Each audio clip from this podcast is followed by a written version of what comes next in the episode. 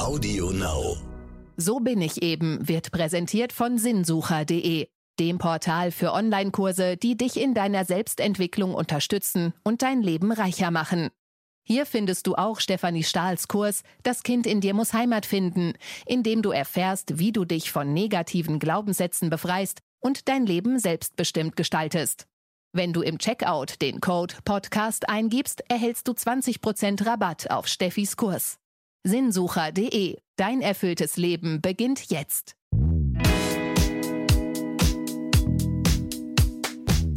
Hallo und herzlich willkommen zu So bin ich eben, der Psychologie-Podcast für alle Normalgestörten mit Stefanie Stahl. Ich finde, dass du die Normalgestörten immer so.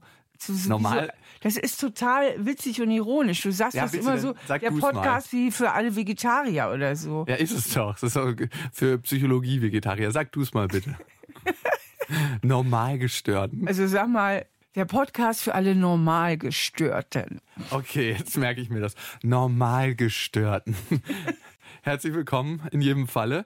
Ihr könnt uns ja mal schreiben an, so bin ich eben, at randomhouse.de. Und wenn ihr Fragen habt, wenn ihr Themen auf dem Herzen habt, dann beantworten wir die hier. Und das hat getan der Valentin. 41. Meine Freundin will immer so viel reden und ich merke, dass ich dazu überhaupt keine Lust habe. Sollte ich mich dazu zwingen? Und wie wichtig ist Kommunikation in einer gut funktionierenden Beziehung? Ja, Valentin, also Kommunikation ist schon wirklich wichtig und ich würde natürlich jetzt ganz gerne auch mal wissen, ähm, was dahinter steckt. Also ich denke, wenn die, wenn die Freundin reden möchte, vermute ich jetzt mal, dass sie wahrscheinlich auch viel über die Beziehung reden möchte. Oder geht es darum, dass sie sich überhaupt mit dir unterhalten möchte? Und wenn du sagst, ich will nicht reden und ich will mich nicht unterhalten, müsste ich jetzt mal frech sagen, dann musst du vielleicht mal ein bisschen mal an deiner Performance schleifen, weil ähm, du willst ja auch kein Langweiler sein, denke ich. Ähm, Ui, ganz schön provokativ hier, ne? oh ja, kann ich auch sagen. Kennst du es also, nicht, dass einer immer Bock hat zu reden und der andere nicht? Also, dann ist ja ein völlig Ungleichgewicht. Also es gibt ja wirklich introvertierte Menschen, die sind ja alle ein bisschen redefaul und mundfaul. Ähm, aber ich denke, es ist schon wichtig, dass man ja auch irgendwie sich mal unterhält mit seinem Partner. Also ich möchte keinen neben mir haben, der überhaupt nicht redet. Das wäre mir zu einsam und zu langweilig und zu trostlos. Und mein Mann ist ja auch introvertiert. Und na gut, muss ihm ein bisschen einen Schluck Wein geben, dann fängt er an zu reden. Aber ähm, aber er redet auch mit mir und er redet auch ähm, gerne mit mir, obwohl er introvertiert ist, ja. Ja. Aber dann gibt's ja, und das vermute ich ja, das ist der Val, beim Valentin der Fall, dass die Freundin Beziehungsthemen hat. Und da macht er dicht. Ne? Und das, die, die, die nenne ich ja so die sogenannten Maurer. Ne? Dass er da mauert und vielleicht so ein bisschen passiv-aggressiv nennt man das in der Psychologie, passiv-aggressiv ist, wenn man so die Schotten zumacht, wenn man zu spät kommt, trödelt, Zusagen macht, die man am Ende nicht einhält. Ja, also seine Freundin sagt, ey, was weiß ich, ich wünsche mir irgendwie mehr Nähe zwischen uns und bringt dann so Beispiele und dann fühlt er sich vielleicht kritisiert und er hört dann nicht, er hört nicht, was sie eigentlich sagt dass sie einen Wunsch hat und dass sie ihn vermisst, sondern er hört nur, ich mache es verkehrt. Ne? Und da ist es bei vielen dann schon der Anlass zu sagen, pass mal auf, ähm, ich ziehe die innere Mauer runter. Und das Gemeine ist dann, da holt sich dann die Freundin einige blutige, eine blutige Nase nach der anderen, weil sie dann wirklich gegen eine Wand läuft, ja. Und da finde ich, wäre auf Valentins Seite auch gefragt, sich mehr zu öffnen, um mal zu gucken und sich mit sich selbst auseinanderzusetzen. Ähm, was ist das eigentlich bei mir? Fühle ich mich angegriffen? Äh, Habe ich so das Gefühl, ich kann nicht mithalten? Habe ich das Gefühl, ähm, im Grunde genommen muss ich hier alles recht machen und ich darf ja gar nicht Nein sagen. Also, dass er mal noch viel besser ergründet, woher eigentlich, aus welcher Ecke seine Gesprächsverweigerung kommt. Denn so wie er es schreibt, meine ich, sieht er zu viel die Verantwortung bei seiner Freundin nach dem Motto, die, die kaut mir ein Ohr ab. Ne, und dann ist sie ja schuld und er ist richtig. Aber auf diesem Wege kommt er nicht weiter, sondern es ist ganz wichtig, dass er auch guckt, was ist denn mein Anteil an der ganzen Situation. Und oft ist es ja gerade so, wenn einer dicht macht und nicht wirklich mitredet, dass der andere, der reden will, natürlich äh, die Maßnahmen verschärft. Das heißt, er redet noch mehr, er redet noch lauter, weil er sich ja so bemüht, den anderen an Boot zu bekommen. Das ist dann ja auch so eine unheilvolle Dynamik. Und je mehr seine Freundin dann versucht, ihn ins Boot und ins Gespräch zu bekommen, desto mehr bemüht sie sich und desto mehr redet sie und desto mehr äh, versteinert er. Und ich denke, dass er auch an der Stelle wenig Empathie hat. Also zu spüren, was ist denn wirklich ihr Anliegen? Mal wirklich zu spüren, wo ist denn ihre Not? Mhm. Und wie würde es jetzt Valentin schaffen, dass seine Freundin ihn weniger ausfragt? Spaß. Er ist immer so solidarisiert, ne? Aber ich meine, man kennt das doch als Mann, dass man manchmal auch einfach gar nicht so eine Lust hat. Ich meine, ich weiß nicht, ob das ein geschlechterspezifisches Thema ist, wahrscheinlich nicht, aber manchmal denkt man auch einfach, man hat genug geredet und man hat heute gar keine Lust zu reden. Und da Also- frage ich mich, wo ist die Grenze? Okay, also Lukas, dich kenne ich ja nun als einen Mann, der eigentlich gerne redet Ja, und gut immer. redet und sich auch selbst reflektieren kann.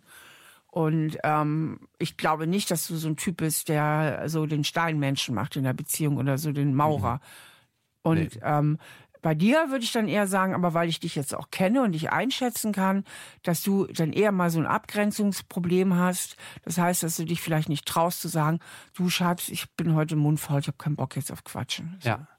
Ich kann mir bei Valentin auch vorstellen, dass dieses Reden über Gefühle auch oftmals ein unangenehmes Gefühl auslösen kann, weil Genau. das ja was sehr, sehr Ungeübtes ist für viele Frauen und Männer und speziell, glaube ich, noch mehr für Männer als für Frauen, ist dieses Verbalisieren, was, was sie überhaupt nie trainiert und geübt haben. Wie kann man denn da die ersten Schritte machen? Also die meisten werden jetzt nicht auf ihre Freundin zugehen und sagen, du, ich bin irgendwie ganz schlecht da drin, kannst du mich da mal an die Hand nehmen und können wir das mal ein bisschen zusammen üben? Die ersten Schritte im Bereich des Reden der, der Männergefühle.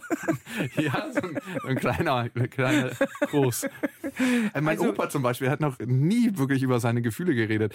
Du musst mal erleben, wenn mein Vater den umarmt, der ist steif wie so ein Baumstamm und der würde sich nie aus den Rippen leiern. Ja, das ist aber auch diese ältere Generation Ja. und dazu kann ich schon einiges sagen. Ähm, viele Männer äh, wurden so erzogen, ich finde, das ist viel, viel, viel besser geworden.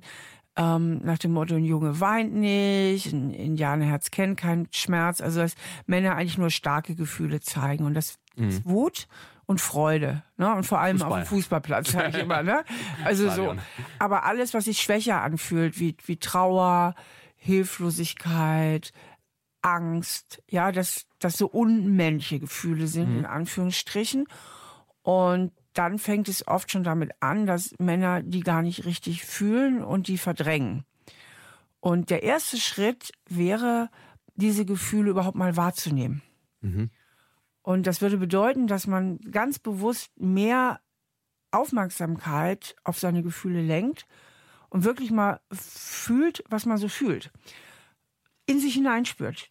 Ja. Und das geht zum Beispiel, indem man vielleicht die Augen schließt und mal ganz bewusst die Aufmerksamkeit in den Brust-Bauchraum schickt. So in sich hinein und sich einfach mal so überlegt, also wie fühlt sich das denn da drin gerade an? Wie fühlt es sich bei dir gerade an? Brust-Bauchraum, ich gucke gerade, ist ja so der Sitz der Gefühle. Ähm, bei mir fühlt sich irgendwie jetzt ganz gut an, würde ich sagen. Ganz okay. Also so. Bei mir Doch, ist so ein lustiges Gefühl, was so Ja. ein bisschen kribbelt. Gut, ja, bei mir ist so, ich muss mich konzentrieren, Gefühl, ne? Okay, ich mich nicht. So, okay. Auf jeden Fall, dass man so im ersten Schritt mal guckt, ähm, wie fühle ich, was fühle ich überhaupt? Und Menschen wie der Valentin, ich Mhm. unterstelle es ihm jetzt einfach mal so, ähm, die vergessen das oft im Alltag und deswegen sage ich immer, hol dir mal äh, vielleicht ein neues Armband oder eine Uhr, irgendwas, ein Ring. Und immer wenn dein Blick drauf fällt, ach, ich soll ja gucken, ne, wie ich mich fühle, dass man überhaupt, weil das ist automatisiert. Also dieses Verdrängen der Gefühle im Alltag ist automatisiert.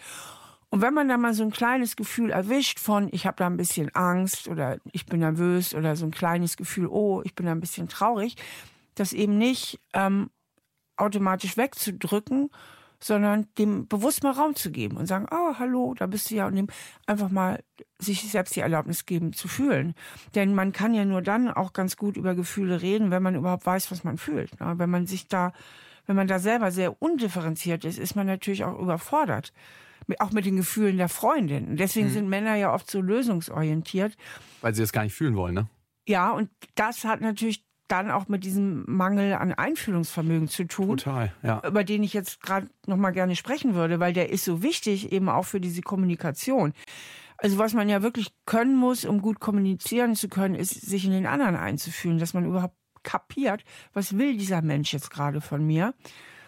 Und jetzt mache ich mal so ein Beispiel. Eine Freundin erzählt, ich bleibe jetzt mal bei diesem Männer-Frauen-Ding, Äh, die Freundin kommt abends nach Hause und erzählt von einem Konflikt, den sie hatte, was weiß ich, mit einer Arbeitskollegin, der sie beschäftigt. Und was die Frau normalerweise möchte, ist, dass der Mann einfach mal zuhört und versteht, wovon sie redet. Jetzt belastet die Freundin dieser Konflikt, die ist zum Beispiel ein bisschen hilflos und vielleicht auch ein bisschen traurig und gekränkt. Und jetzt müsste der Mann ja, um da an dieser Stelle einfühlsam zu sein, empathisch zu sein, müsste er in diesem Moment ein klein bisschen ein Gefühl bei sich selbst haben, wie würde ich mich denn fühlen, wenn ich so einen Konflikt hätte mit einer Arbeitskollegin oder mit einem Kollegen. Also muss also kurz in sich gehen und ach, ja, das würde sich so und so anfühlen. Er muss einen Kontakt zu seinem hm. eigenen Gefühl herstellen. Wenn dieses Gefühl von Trauer, von ähm, Hilflosigkeit, von also diese schwachen Gefühle, die Männer Angst vielleicht auch nicht haben wollen, aber per se ein schlechtes Gefühl ist, was er sein Leben lang immer beiseite geschoben hat, dann irritiert ihn das Gespräch mit der Freundin, weil sie was bei ihm zum Schwingen bringt oder zum Schwingen bringen könnte, innerlich, mit dem er nichts zu tun haben möchte. Also was macht der hilflose Mann dann?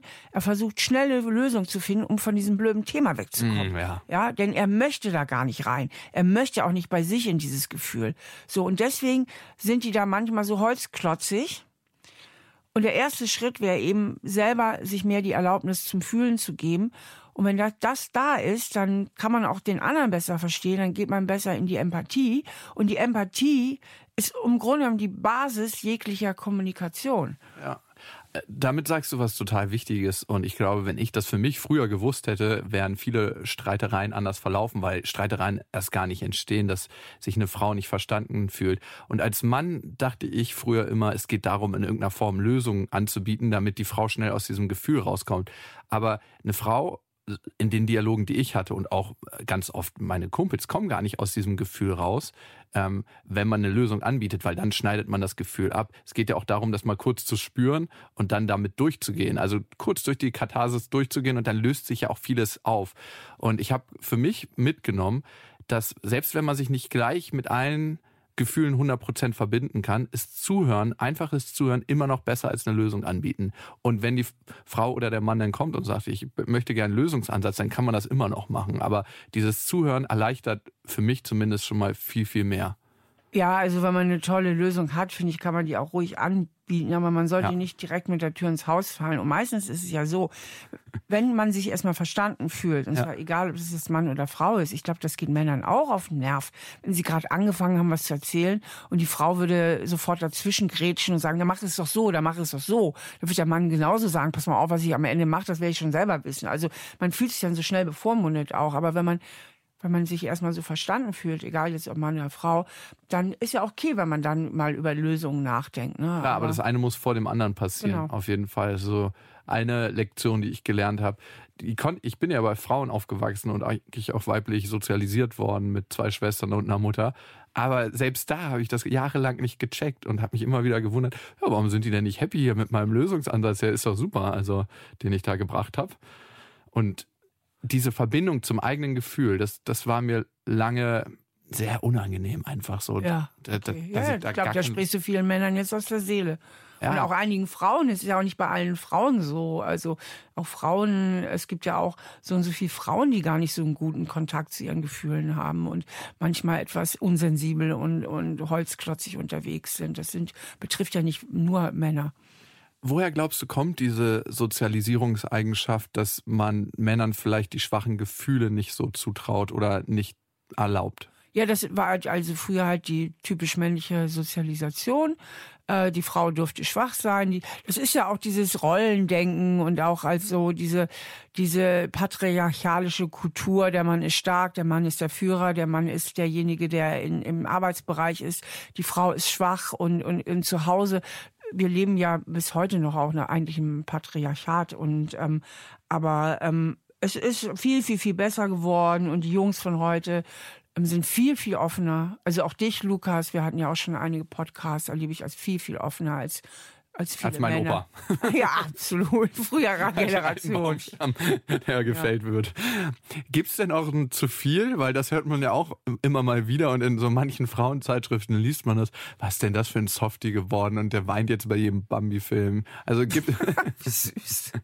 gibt es das? Sowas. Ähm, ähm, ja, also. Ah. Das ist immer ein bisschen schwierig für die Männer. Ne? Einerseits sollen sie offen sein und reflektiert und auf der anderen Seite irgendwie noch auch männlich.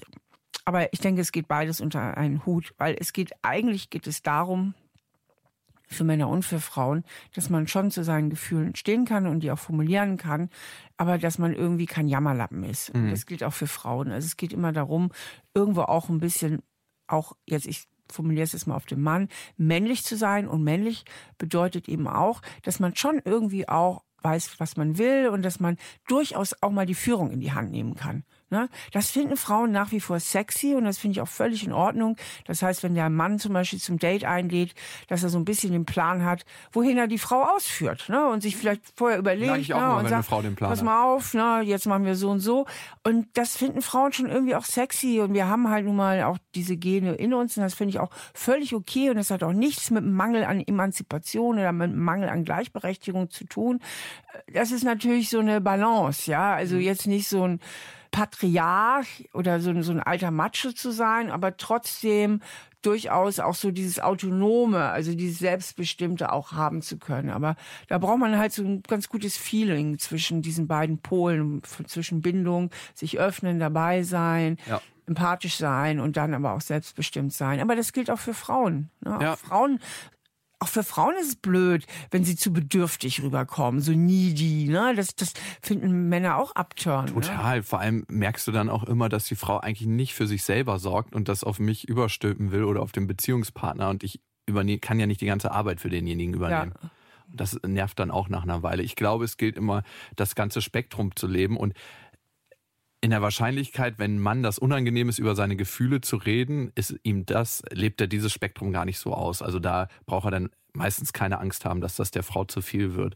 Also ich merke auch, dass das viele Frauen gut nehmen können, wenn man halt das volle Spektrum, also wenn man jetzt nicht so ein Lappen wird, den man in die Ecke schmeißen kann und äh, trotzdem noch zu sich steht und für seine Sachen einsteht, Genau. aber trotzdem das andere Spektrum auch noch mit reinnimmt Genau. und sich nicht das wie so ein ist Baum. toll und das ist dann lebendig und das ist authentisch und das ist ja das, was alle wollen und worum es letztlich eben auch geht, dass man authentisch ist und lebendig ist und für diese Authentizität braucht man beides, dass man eben Gefühle kann, dass man aber auch Autonomie und Selbstbestimmung kann. Valentin, viel Glück auf deinem Weg in die Autonomie und in, in das Gefühlsleben, in dein eigenes und dann vielleicht auch in das deiner Freundin.